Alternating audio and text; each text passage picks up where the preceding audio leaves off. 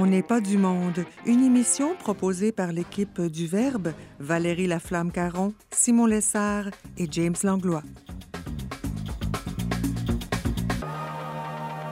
Aujourd'hui à l'émission, l'historien Éric Bédard nous parle du retour de la vie intérieure et Brigitte Bédard, sans aucun lien de parenté, nous raconte comment elle a réussi à organiser une sortie de couple romantique en plein confinement. Bref, on n'est pas du monde.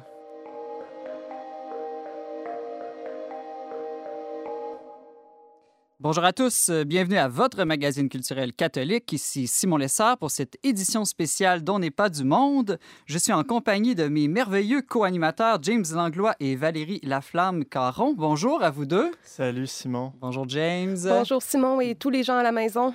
Bien oui, et bienvenue à cette euh, édition spéciale dont n'est pas du monde. Donc, euh, James, pourquoi on a décidé de, débuter aujourd'hui cette quotidienne? Bien, pour deux raisons. D'abord, une plus théorique. On se disait que la radio est toujours un, vecteur important dans notre société pour rejoindre les gens. C'est pas tout le monde qui est sur Internet. Nous, on publie beaucoup sur Internet. On essaie du moins. Et euh, donc, la radio était pour nous un, un élément important qu'il ne fallait pas négliger. Donc, merci à Radio Galilée, merci à Radio VM qui ont accepté de passer, de diffuser notre émission maintenant en direct le, pour ce temps de confinement. Deuxième raison, plus pratique, ben notre imprimeur a fermé. Donc, euh, on s'est retrouvé On avait avec... besoin de travail. Exactement, exact. Donc, euh, c'est voilà. Valérie, euh, tous les médias parlent constamment de la crise dans le monde en ce moment. Est-ce que vraiment, nous, euh, à l'équipe du Verbe, on avait besoin d'ajouter une couche supplémentaire sur déjà toutes les émissions qui existent? C'est une bonne question. Euh, on a accès à beaucoup d'informations. Moi, je pense que c'est important de prendre le temps de s'arrêter à quelques-unes des informations-là pour tenter d'en faire du sens et à partir de ce véhicule-là qui est tragique, d'essayer de- d'en déceler les sources d'espérance et de les mettre en valeur. Oui, tout à fait. Euh, on veut euh, vous proposer une, une émission qui partage des bonnes nouvelles, qui, comme tu disais, Valérie, donne de l'espérance, euh, sans être dans un optimisme naïf, là, qui nierait le, le côté euh, difficile euh, de, de ce qu'on vit en ce moment. Oui, James? Pour moi, c'est un peu particulier aujourd'hui de- de- d'essayer de, porter de l'espérance parce que je suis en deuil, Simon. Ah oui, de qui? Mon maire, Émile Loranger, maire de l'ancienne Lorette, est décédé cette nuit des complications cardiaques à 73 ans. Il était au pouvoir depuis 83. Euh, mais bon, qu'on soit d'accord ou non avec ses politiques, je pense que c'est quand même un événement dans la communauté euh, de Québec et euh, je tiens à transmettre mes condoléances à toute sa famille, à tous les Lorettains. Oui, on aura une prière pour lui aujourd'hui. Euh, pour les habitués de notre émission euh, qui se demandent pourquoi Antoine Malenfant euh, n'est pas au micro, ce n'est pas parce qu'il a eu un push dans notre équipe, c'est tout simplement parce qu'il a eu la joie d'accueillir un nouvel enfant, son huitième. Donc, je pense que c'est le rédacteur en chef avec la plus grande famille au Québec et vous comprendrez qu'il est à la maison pour aider son épouse en congé paternité. On le salue chaleureusement. À 14 h d'ailleurs, CDQ va diffuser leur témoignage à, à sa femme Marc-Claude et lui. Donc, vous pouvez aller écouter ça sur euh, cdq.tv. Parfait, merci James. Si nos auditeurs souhaitent nous rejoindre, euh, comment peuvent-ils le faire? Ben, ils peuvent le faire par notre page Facebook. euh, le Verbe, euh, c'est facile, envoyer un message instantané. Moi, je suis connecté, je peux vous répondre si vous avez des suggestions, des objections, des, des propositions, etc., des commentaires. Sinon, par le courriel onpdm le verbe.com. Mais oui, écrivez-nous et échangez-nous aussi vos bonnes nouvelles, ça nous intéresse. Restez avec nous. Dans un instant, euh, nous recevons l'historien Éric Bédard. Thank you.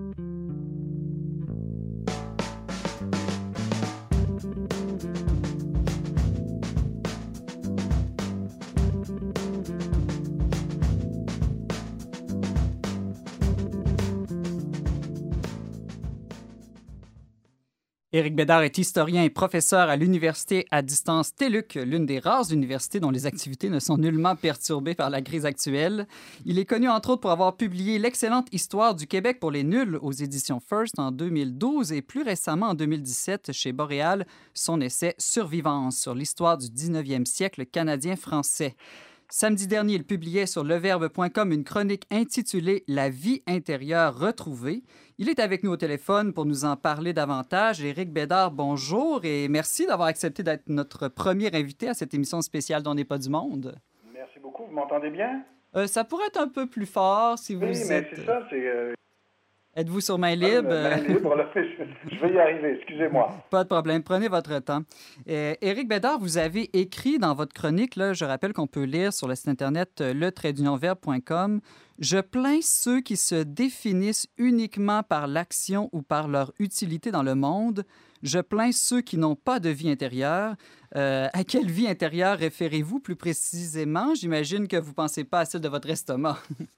Non, évidemment, c'est la vie de l'esprit, en fait. Vous savez, quand on se couche le soir et euh, on rumine euh, notre journée, ben, c'est une forme de manifestation de vie intérieure.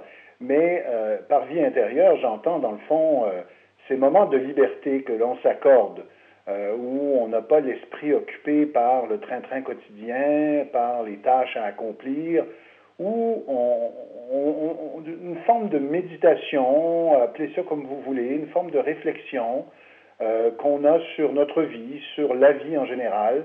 Euh, autrefois, euh, en fait, on, on, nous invitait à avoir ce genre de vie intérieure-là, au moins le dimanche. Mm-hmm. mais aujourd'hui, la vie va tellement vite, on est devenu des, des rouages d'une grosse machine qui tourne qui tourne tout le temps, qui tourne à plein. Et on dirait que cette vie intérieure, là, euh, on ne l'a plus vraiment. Euh, en tout cas, on n'est pas, on n'est pas encouragé à avoir ce type de moment bien à nous. Euh, et donc, évidemment, la pandémie nous force à, retrouver un peu cette vie de l'esprit, cette, cette vie intérieure. Par vie intérieure, est-ce que vous pensez aussi à quelque chose comme la vie intellectuelle ou même la vie spirituelle? Ça peut, évidemment, si on est un croyant euh, et on, se retrouve euh, euh, seul avec soi-même, j'imagine qu'on s'adresse spontanément à, Dieu, à un au-delà, à, une force supérieure. Mais, moi, la vie intérieure telle que je l'entends, ça ne se réduit pas à ça, même si ça peut être très riche pour les croyants, j'imagine. ça ne se réduit pas à ça nécessairement. C'est un moment à soi de réflexion euh, de méditation. Ça peut être à la fois intellectuel, oui, euh, qu'est-ce que je fais dans ma vie, euh, ça peut être plus spirituel, ça peut être existentiel, vers où je m'en vais, qu'est-ce que je vais faire, voilà. Mais quand on marche en général, et puis qu'on admire le paysage, si on prend des bonnes respirations, on retrouve ce genre de, de vie intérieure en général. Et, euh, voilà, mais ce n'est pas, pas des activités qu'on s'offre toujours. Oui, oui. Ça me fait penser qu'une amie me disait qu'elle a vu cette semaine pour la première fois son mari s'asseoir tout simplement à la fenêtre et contempler euh, la nature euh, parce qu'ils avaient décidé ensemble, en couple, de fermer les écrans pendant une journée. Et donc, j'imagine que c'est ce genre de moment auquel vous faites référence aussi où on est un peu plus euh, dans le silence et, la réflexion. Oui, euh, j'ai un ami, par exemple, là, à chaque fois qu'il s'achète un agenda euh, pour l'année à venir, il bloque cinq journées qui ne sont pas des fins de semaine, qui ne sont pas des journées de congés normaux. Là. Oui, oui. Il peut se le permettre, mais il bloque cinq journées et ces journées-là, il ne fait rien. Il ne hmm. fait rien, c'est-à-dire il, il, n'a rien à son, à son agenda. Euh, alors, il, va s'adonner à, des choses euh, pour le pur plaisir ou pour s'occuper justement peut-être de sa vie intérieure. Donc, euh, vous voyez, c'est comme un jour, on, dirait que c'est devenu impensable ça aujourd'hui. Et, voilà, la pandémie, ben, ça nous renvoie à ça un peu. que faire, que faire de, de, de, de, de ces journées autrement que de, s'étourdir dans des séries? C'est bien, des séries. Ou, euh, mais là, évidemment, je parle de, pour ceux qui ne sont pas dans les services essentiels ou qui ne sont pas euh, accablés par la, la, maladie d'un proche. Je parle de ceux qui sont un peu comme moi, euh, en attente de, de faire d'autres choses, de retrouver leur vie normale. Mhm. Éric Bédard, historien, vous nous parlez du, du, retour à la vie intérieure euh, à partir d'un article que vous avez publié dans leverbe.com où vous dites entre autres qu'au cours du 20e siècle, le Québec a pris le pli occidental de la modernité. Nous nous définissons maintenant surtout par le travail, par nos réussites professionnelles et matérielles. Euh, Éric Badard, j'ai le goût de vous demander, euh, les Canadiens français avant le 20e siècle, s'ils ne se définissaient pas par le travail ou les réussites professionnelles, par quoi avaient-ils tendance à se définir alors? Alors, je faisais référence à une anthropologie catholique hein, où, euh, comment je ça, une, anthropologie catholique qui est peut-être plutôt ultramontaine, surtout forte au 19e siècle, où on opposait le, spirituel et le temporel, euh, et où on nous, euh, on, nous, euh, on nous invitait à valoriser davantage la dimension spirituelle que la dimension temporelle. On opposait aussi l'esprit et le corps, ou l'âme et le corps, bon, et on a eu un certain nombre de, de, leaders, de, de théologiens qui euh, même nous, nous, invitait à penser que la véritable vocation des Canadiens français était une vocation spirituelle. Et, euh, moi, moi et d'autres, on peut penser que cette, euh, cette survalorisation du spirituel ou, ou de l'âme au détriment du corps, parce que c'était vraiment sur le, sur le c'était, c'était c'était euh, sous la forme d'un choix qu'il fallait faire. Hein. Mm-hmm. et, on méprisait le côté matériel, le côté, le, monde, euh, à travers tout ça aussi un peu. Euh, la vraie vie, c'était la vie de l'esprit, c'est bon. Alors, donc, c'est ça, on invitait les Canadiens français à aller dans cette voie-là. Un certain nombre, pas tout le monde, un certain nombre de membres du clergé ou un certain nombre de théologiens. Et là, je mettrais là-dedans même quelqu'un comme Lionel Groux, chanoine Groux, on le voit assez clairement dans son dernier essai Chemin de l'avenir. Alors, on a pris le pli, occidental en rejetant cette dimension-là et en ne privilégiant que la dimension matérielle, que la vie dans le monde, que les plaisirs du corps, euh, que les réussites professionnelles. Autrement dit, c'est là que ça se joue et le, reste, c'est presque un peu superficiel. Donc, autrement dit, on est passé peut-être euh, d'un extrême à un autre extrême et cette pandémie ben, nous force à renouer peut-être avec une dimension qui est celle de la vie de l'esprit, qui est celle de, cette vie intérieure, qui, euh, moi, je, trouve, en tout cas, il n'y a pas beaucoup d'espace pour ça dans le monde tel qu'on le voit aujourd'hui. Oui, retrouver l'équilibre. Vous parlez aussi dans votre texte que l'ultime but de l'existence euh, euh, n'est peut-être pas tant de réussir dans la vie plutôt que réussir notre vie. Est-ce que je peux oser vous poser une question un peu philosophique et vous demander euh, qu'est-ce qu'une vie réussie selon vous? Oh mon Dieu, ça c'est une question que les philosophes se posent depuis la nuit des temps. Euh, mais j'ai écrit cette phrase-là, euh, mais étonnamment, je ne suis pas très fier de moi, mais j'ai compris le sens de cette phrase-là très récemment. pendant longtemps, j'avais vraiment le sentiment que si on réussissait dans la vie, forcément, on réussissait sa vie.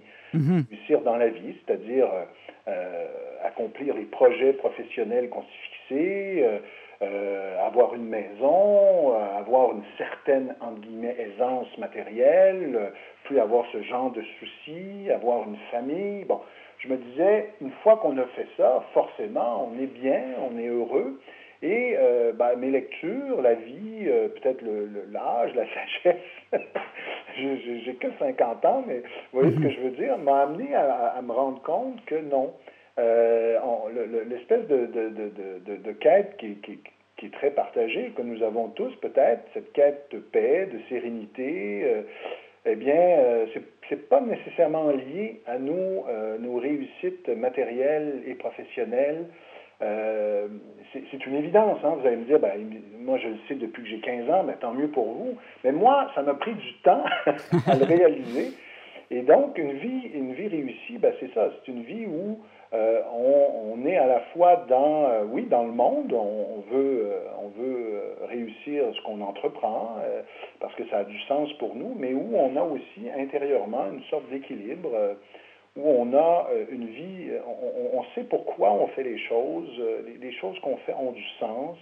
on est aussi nourri par nos amitiés, par notre vie amoureuse, des choses qui ne sont pas vraiment tangibles, des choses qui ne s'arriment pas nécessairement avec un projet professionnel, mais qui sont pourtant tellement essentielles. Et, pour ça, mais il faut avoir du temps pour y réfléchir, pour voir qu'est-ce qui nous convient et qu'est-ce qui nous convient moins. Oui, des choses euh, non mesurables.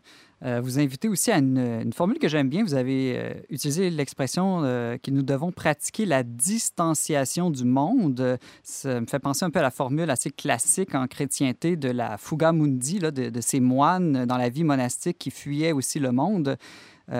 pour vous, fuir le monde, qu'est-ce que ça veut dire? J'imagine c'est pas fuir votre famille. Non, c'est ça, mais c'est justement, c'est que chez les moines, vous êtes peut-être mieux placé que moi pour, pour, le dire, vous connaissez plus que ce monde que moi. Un peu, un peu. Mais c'est-à-dire que et, j'avais été comme mis, mis, en contact avec ce type de, de, réflexion dans le journal du jeune Lionel Grou. J'avais consacré un, article sur Grou et la jeunesse.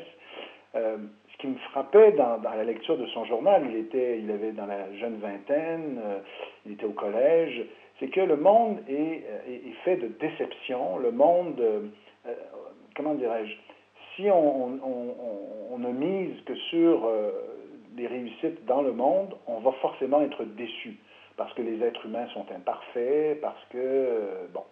Euh, alors donc, on s'en retire euh, pour se consacrer à la prière et à Dieu. Bon, bon ça,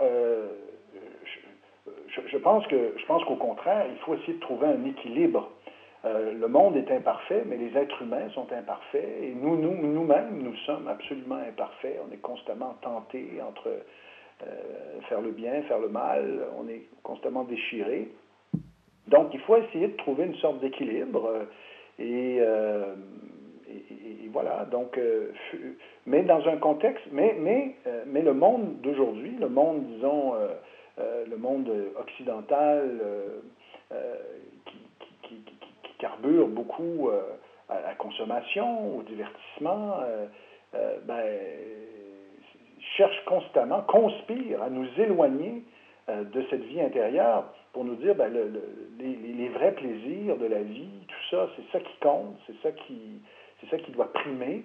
Et, donc, il, faut, il faut justement, pour retrouver une sorte de vie intérieure riche, ben, il faut prendre un peu ses distances de tout ça. Il faut euh, il faut dire, ben là, euh, la consommation, euh, c'est pas nécessairement là que, tous les que, tous les plaisirs se trouvent. il faut trouver une sorte de paix en nous-mêmes par les, lectures qu'on fait, par les réflexions, par les, amis qu'on côtoie, par notre famille. Et, ça, de prendre ces distances de monde, c'est difficile à l'ère de la, des communications de masse, à l'ère des réseaux sociaux. c'est difficile de se détacher. Et, euh, et donc, ce n'est pas une apologie de la distanciation du monde euh, pour, comme tel, mais, euh, mais parce que le monde est, rempli de, de, choses intéressantes à faire et à accomplir et à vivre. Mais, mais c'est de trouver un équilibre entre les deux, entre tout à fait. intime, personnel et une part mondaine dans la vie. Éric Bédard, euh, c'est tout le temps qu'on avait. Avant de nous quitter, est-ce que je peux vous demander comment vous pensez euh, occuper votre quarantaine, si je peux dire euh, ainsi? Bien, justement, je, moi, comme je suis dans une université à distance, évidemment, mon, ma routine n'est pas si bouleversée puisque j'accompagne mes étudiants à distance et je continue à travailler sur mes, mes, mes, euh, mes travaux, mes, mes écrits euh, que j'espère voir publiés l'automne prochain. Mais, euh, mais je prends des longues marches. Alors ça, c'est vraiment nouveau pour moi, de longues marches parce que, bon, il faut bien bouger. Parce qu'on a le temps et c'est une des dernières choses qu'on peut encore faire. Euh, Éric Bédard, euh, vous nous expliquez comment la crise actuelle peut être une, euh, une chance pour découvrir la vie intérieure. Merci beaucoup d'avoir accepté d'être notre premier invité. J'espère qu'on aura l'occasion dans les prochaines semaines de, de se reparler ensemble. C'est un honneur pour moi d'avoir inauguré votre nouvelle émission. Merci beaucoup. Merci. Alors, nous allons en musique. Restez avec nous, chers auditeurs. Et après, mes co-animateurs vont nous partager ce qui est viral dans les médias.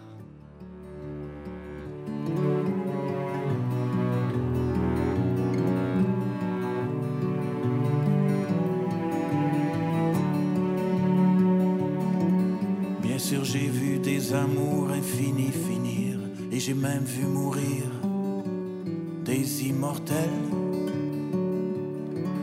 Et j'ai vu des chemins qui ne menaient pas à Rome, et j'ai cru en des dieux inventés par des hommes. Et j'ai vu tous ces rêves pourtant immatériels s'envoler en poussière pour ne plus revenir, avalés par le ciel.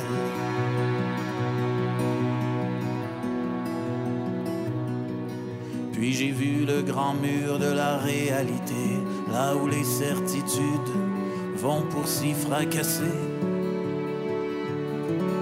Et j'ai vu des valeurs perdre toutes leurs valeurs Et j'ai vu des beautés soudain devenir laideur. Et des vies s'écraser là sous le poids des heures, jour, semaine, mois, années, trahissant leurs acteurs. Sans la moindre pitié.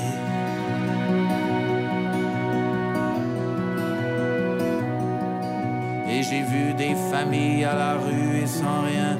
Et j'ai vu des hôtels, trois étoiles pour chiens.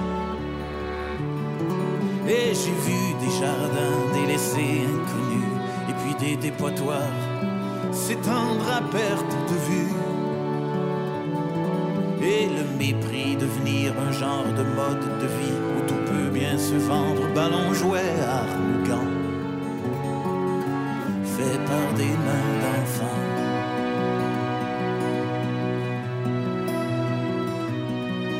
Et j'ai vu des conflits inutiles et faciles, et j'ai vu des amours sincères et impossibles.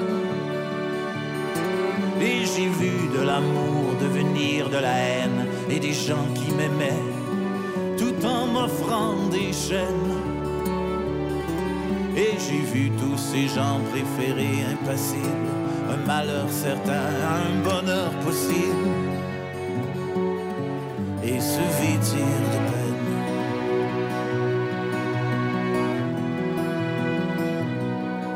Il serait prévisible qu'après tout ce que j'ai vu, je ne veuille plus rien voir, je ne veuille plus rien savoir. Il serait presque risible qu'après tout ce que j'ai vu, je veuille encore vouloir. Mais pourtant, Année après année, quand s'achevait l'hiver, j'ai vu naître un printemps fidèle à sa saison. Et j'ai vu émerger l'herbe et les pissenlits comme un cri à la vie dans les fentes du béton. J'ai vu des inconnus s'unir pour reconstruire et puis des vies sauvées par un simple sourire ou un simple je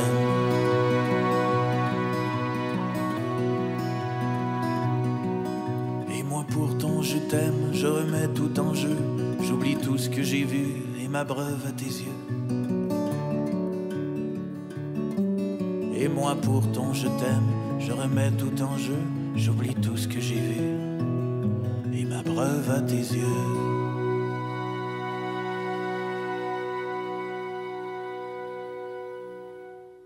Vous êtes toujours avec Simon Lessard au micro dont n'est pas du monde. Nous venons d'entendre J'ai vu de Luc de la Rochelière.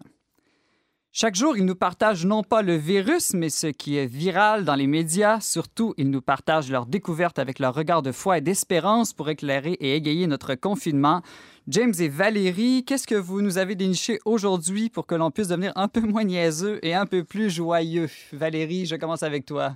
Bon, premièrement, j'ai fait une belle découverte. Euh, Il s'agit du photojournaliste Frédéric Séguin qui a l'habitude de parcourir le monde, euh, le Népal, le Tibet, pour documenter le travail des ONG. Lui, comme tout le monde, est cloisonné à la maison et a décidé de poursuivre son travail d'exploration grâce aux webcams qui sont diffusées sur les places publiques du monde entier. Comment un photographe fait de la photo quand il est confiné, je comprends mal. Il fait des captures d'écran à partir des images qui sont diffusées en direct euh, à partir de ces webcams-là.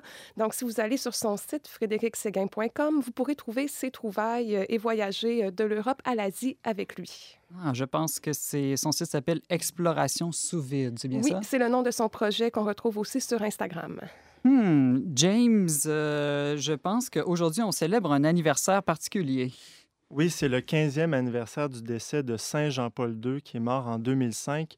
Et euh, aujourd'hui, c'est une journée spéciale au Canada et je pense que c'est unique dans le monde, là, mais c'est la journée euh, du pape Jean-Paul II. C'est sanctionné à la Chambre des communes euh, depuis 2014, cette journée-là. Euh, c'est quand même étonnant. Puis clin d'œil à Jasmin Lemieux-Lefebvre qu'on va recevoir demain à l'émission qui m'a fait découvrir ça ce matin dans sa revue de presse. Et qui vit en Pologne. Oui, exactement, qui est un grand fan de Jean-Paul II. Donc voilà, c'est une fête, c'est- une fête, comme je disais, qui a été décrétée, une journée spéciale qui a été décrétée à la Chambre des communes. Pourquoi? Parce que ben, on souligne entre autres que Jean-Paul II a contribué à mettre, à, mettre, fin au communisme en Europe de l'Est, parce qu'en sa qualité de pape, pour la première fois, qui est venu au Canada en 84, de nouveau en 87 et en 2002. donc, il y a plusieurs raisons là, qui sont évoquées dans, ce, dans cette loi-là. Donc, on peut dire bonne journée de, de Jean-Paul II aujourd'hui. Bonne journée de Saint-Jean-Paul II. Ben oui, Valérie, tu as trouvé une nouvelle qui m'intéresse, moi, beaucoup. Il semble que les vélos soient devenus un service essentiel. Oui, comme 2 millions de Québécois, Simon, je comprends que tu te déplaces en vélo. Donc, les ateliers de réparation de vélos n'étaient pas considérés comme essentiels jusqu'à ce que hier, le gouvernement décrète là, que ces ateliers-là pourraient rester ouverts, ce qui est tout à fait euh, pertinent en temps de pandémie où on peut craindre avec, de façon légitime d'attraper le virus ou, d'être un vecteur de contagion en prenant les transports en commun, par exemple. Donc, le, vélo, ça devient un moyen de transport euh, utile, surtout pour ceux qui n'ont pas les moyens d'avoir accès à une voiture et qui sont plus, plus vulnérables dans les lieux publics, euh, comme le transport en commun. Mmh, très bonne nouvelle. Je me disais justement hier que j'aimerais venir travailler euh, ici en studio en vélo avec l'arrivée du printemps, mais que mon vélo avait besoin de réparation. Alors là, je commençais à, à angoisser. Ça va bien aller. ça va bien aller. Vive les arcs-en-ciel. Euh, James, euh, il semble que le gouvernement Logo euh, veut revenir à la pratique du repos dominical. Oui, je ne sais pas s'ils l'ont énoncé comme ça. Non, non. mais c'est intéressant parce que justement, on, on vient de recevoir il y a quelques minutes Éric Bédard et il termine son texte sur le traitdunordverbe.com en faisant référence à cette, à cette mesure que le gouvernement veut instaurer dès ce dimanche-ci, qui est le dimanche des rameaux en passant. Clin d'œil, clin d'œil, je ne sais pas si c'était voulu. Mais voilà, donc moi, je pense que c'est une très, très belle mesure euh, qui euh, va peut-être nous aider, euh, d'une part, à, tirer plusieurs bénéfices. Pas nécessaire d'être croyant pour ça. Il y a toutes sortes de bénéfices hein, dans l'histoire que ce commandement, ce commandement-là a apporté. Donc, ça, ça, rappelle à l'homme qu'il est appelé à être libre, donc libéré de l'argent parce qu'on travaille quand même plusieurs jours par semaine. Mm-hmm. Dans l'histoire aussi, euh, ce commandement a redonné dignité aux animaux. Euh, pourquoi? Parce que ah le commandement biblique dit que justement, euh, l'animal doit cesser de travailler aussi. Donc, on peut penser que les, propriétaires d'animaux étaient plus enclins aussi à traiter de, manière bienveillante leurs animaux en leur donnant une journée de repos. C'était le début des droits des animaux, si je comprends Je pense qu'on peut dire ça, oui, tout à mhm. fait. dignité aux esclaves, hein, parce que oui, la Bible n'a pas complètement aboli l'esclavage parce que que c'était quelque chose qui était instauré dans le temps qui était difficile à défaire, mais quand même, euh, le commandement aussi euh, donnait euh, cette liberté aux esclaves pour une journée. Donc, il y avait déjà une, une forme de dignité là, qui était attribuée même à ces esclaves-là.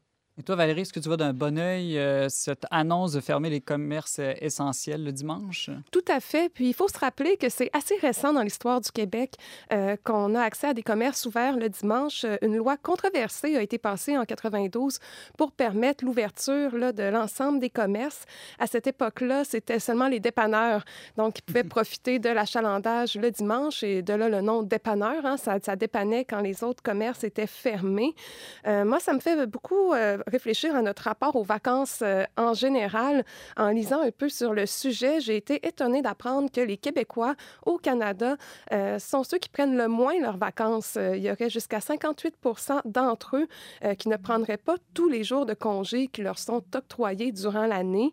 un sondage mené par le journal Les Affaires disait cependant qu'ils sont qu'ils réfléchissent en moyenne deux, deux heures par semaine à ce qu'ils voudraient faire de leurs vacances, mais en bout ligne, ils ne les prennent pas.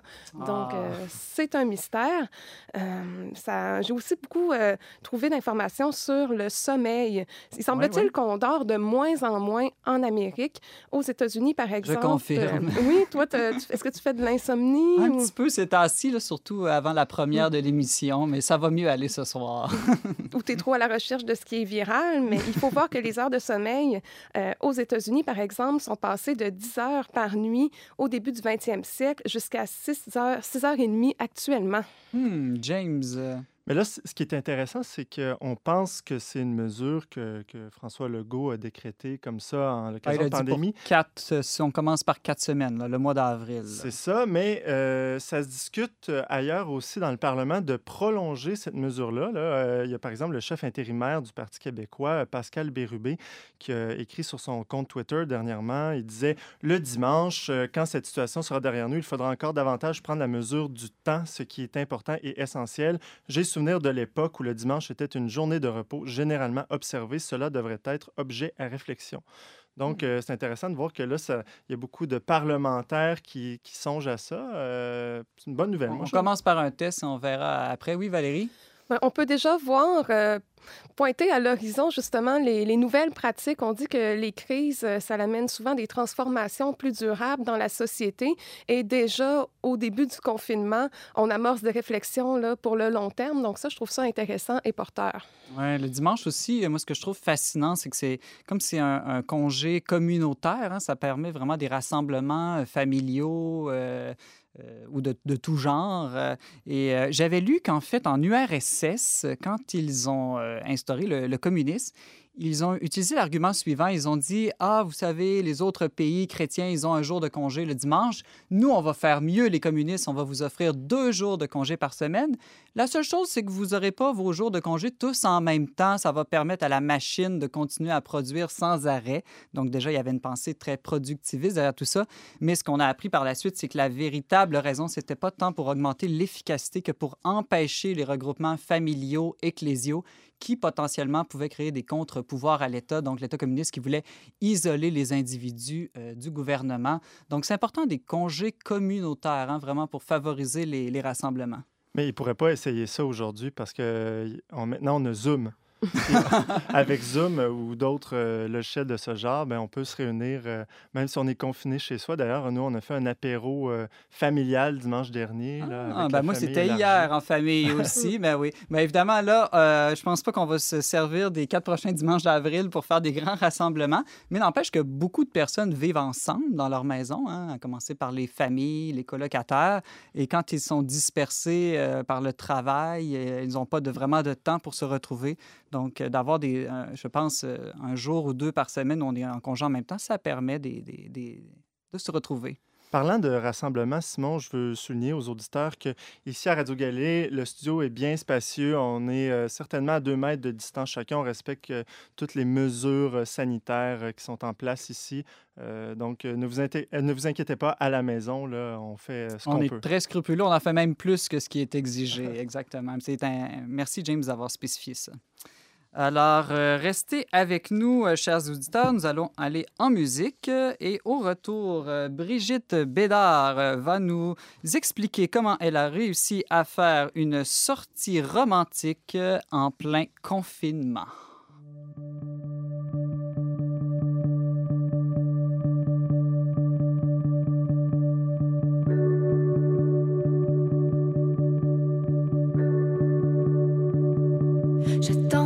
Pas de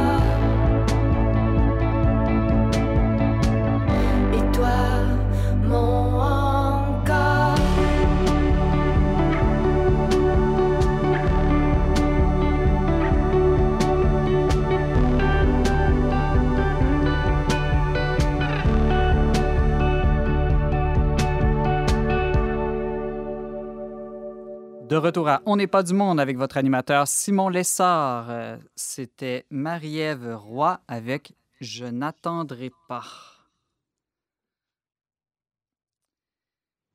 Elle rédige assidûment son journal d'une confinée depuis le début de la crise qui secoue le Québec comme le monde. On peut lire ses péripéties tous les trois jours sur letradionverbe.com et découvrir comment elle a enfin compris, comme l'Ecclésiaste, qu'il y a un moment pour tout et que la traversée du désert peut se vivre tout aussi bien en Égypte qu'au Costco. Brigitte Bédard est avec nous pour nous parler de la plus belle expérience de sa vie de couple et de famille, celle d'être obligée enfin de vivre ensemble 24 heures sur 24 pour le meilleur et pour le pire. Et elle s'esclave de rire de chez elle.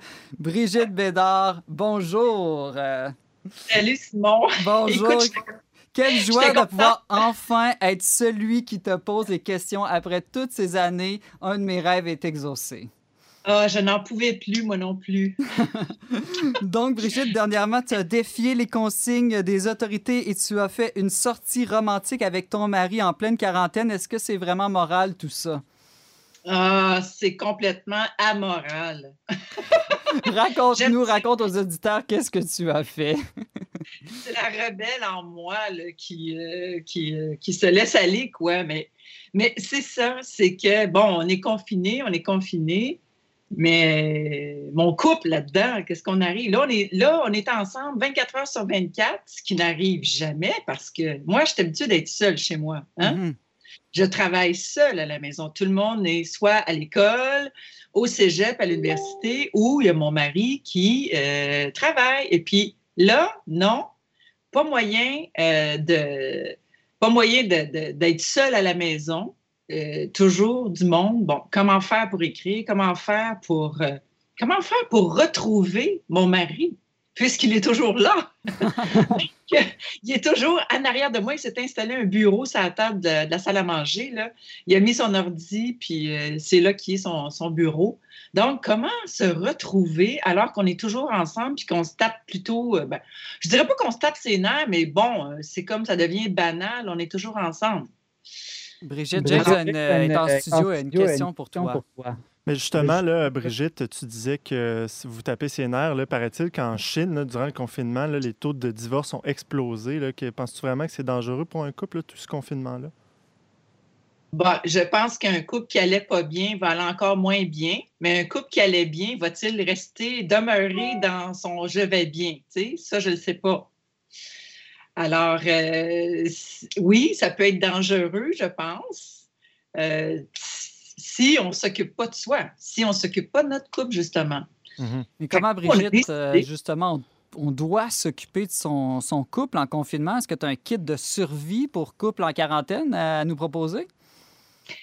tu veux dire comme les émissions de télé de Survival Camp? Ben, après tout, on est tous euh, sur une île déserte en ce moment, non? Oui, ça ressemble pas mal à ça. Non, j'ai pas de kit euh, toute faite. Euh, je dirais qu'il faut garder ça simple. On a assez de. On est bombardé de choses à faire dans ce confinement. C'est incroyable le nombre de courriels que je reçois, le nombre de messes auxquelles je dois assister, de soirées de prière, de chapelets, de ci, de ça. Donc, non, au contraire, euh, se retirer justement ensemble. Puis on a décidé euh, de se faire une petite soirée, mais à la maison, tout Mhm. simplement. Alors, on a staché les enfants dans le sous-sol. Excusez l'anglicisme, vous savez comment j'aime ça, dire des mots anglais. C'est mon côté rebelle. Et puis, on a staché les enfants dans, dans le sous-sol avec un bon film, des hot dogs, du coke, qui était super heureux. Puis nous autres, ben, on s'est endimanchés. Et puis, on s'est ouvert une petite bouteille de vin, puis on a même ouvert notre super cassoulet qu'on gardait pour une, une occasion spéciale. Non, mais attends, Puis- Brigitte, là. Hein? Attends, là, tu dis que tu t'es endimanché sur la photo qu'on voit. J'espère que tu ne vas pas habiller comme ça à l'église. Là. Et là, je suis pas mal décolletée, hein? Pour les auditeurs, ils peuvent euh, aller voir euh, la chronique de Brigitte sur le avec la photo. On la voit euh, en pleine sortie romantique avec son mari dans son propre salon. Euh, non, mais après tout, c'est vrai que c'est important de bi- bien s'habiller. hein. On voit plusieurs personnes ces temps-ci travailler en pyjama ou se laisser aller. Donc, j'imagine que autant pour le travail que pour notre couple, hein, Brigitte Bédard, euh, c'est bien de, de- de s'habiller, euh, de, de- bien s'habiller. Je suis toujours, regarde, toute la semaine, depuis qu'on est confiné, je suis en mou, là. On se le cachera pas, là. Mais moi, je suis toujours en mou. Je travaille chez nous. Je m'habille, je m'habille juste correct quand je sors, tu sais. Fait que là, je mets le paquet. Mais là, avec mon mari, justement, on était tout en mou euh, depuis deux semaines. Je me maquille pas, euh, je me peigne pas. Fait que là, je me suis dit, ben, on va faire un petit effort, tu sais, pour justement garder euh, cette folie garder la folie du spécial parce que on tombe souvent dans les petites routines. On s'est fait un horaire, on est confiné dans un horaire, on fait.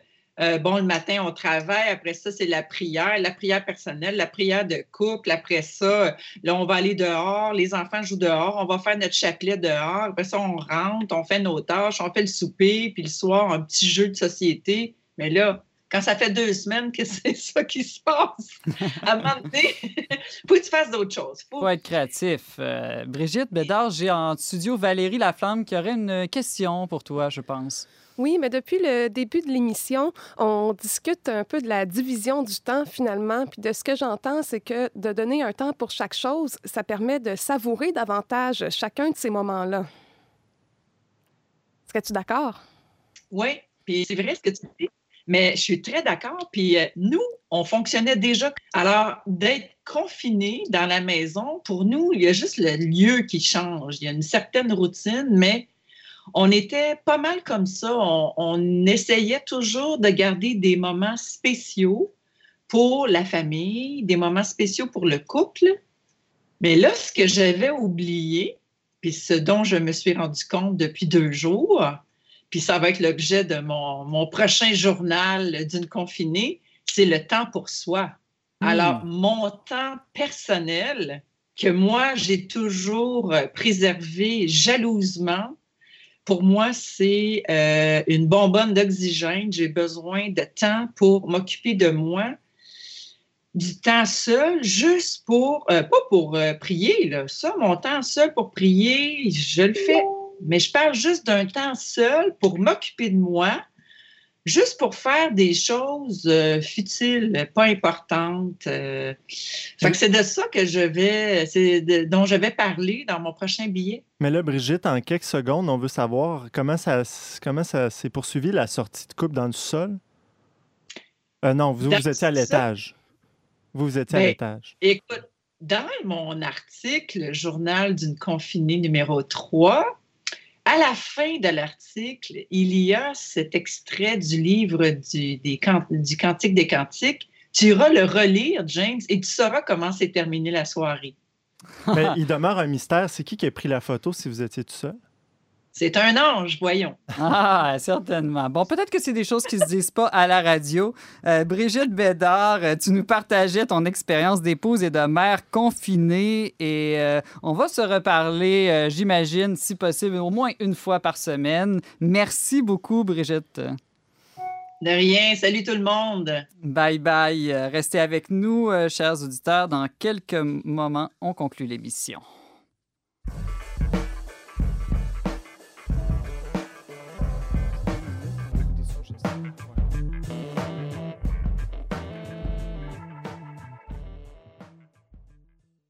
Voilà, c'est euh, la fin de notre première émission spéciale dont n'est pas du monde euh, qui, euh, qui, qui, approche.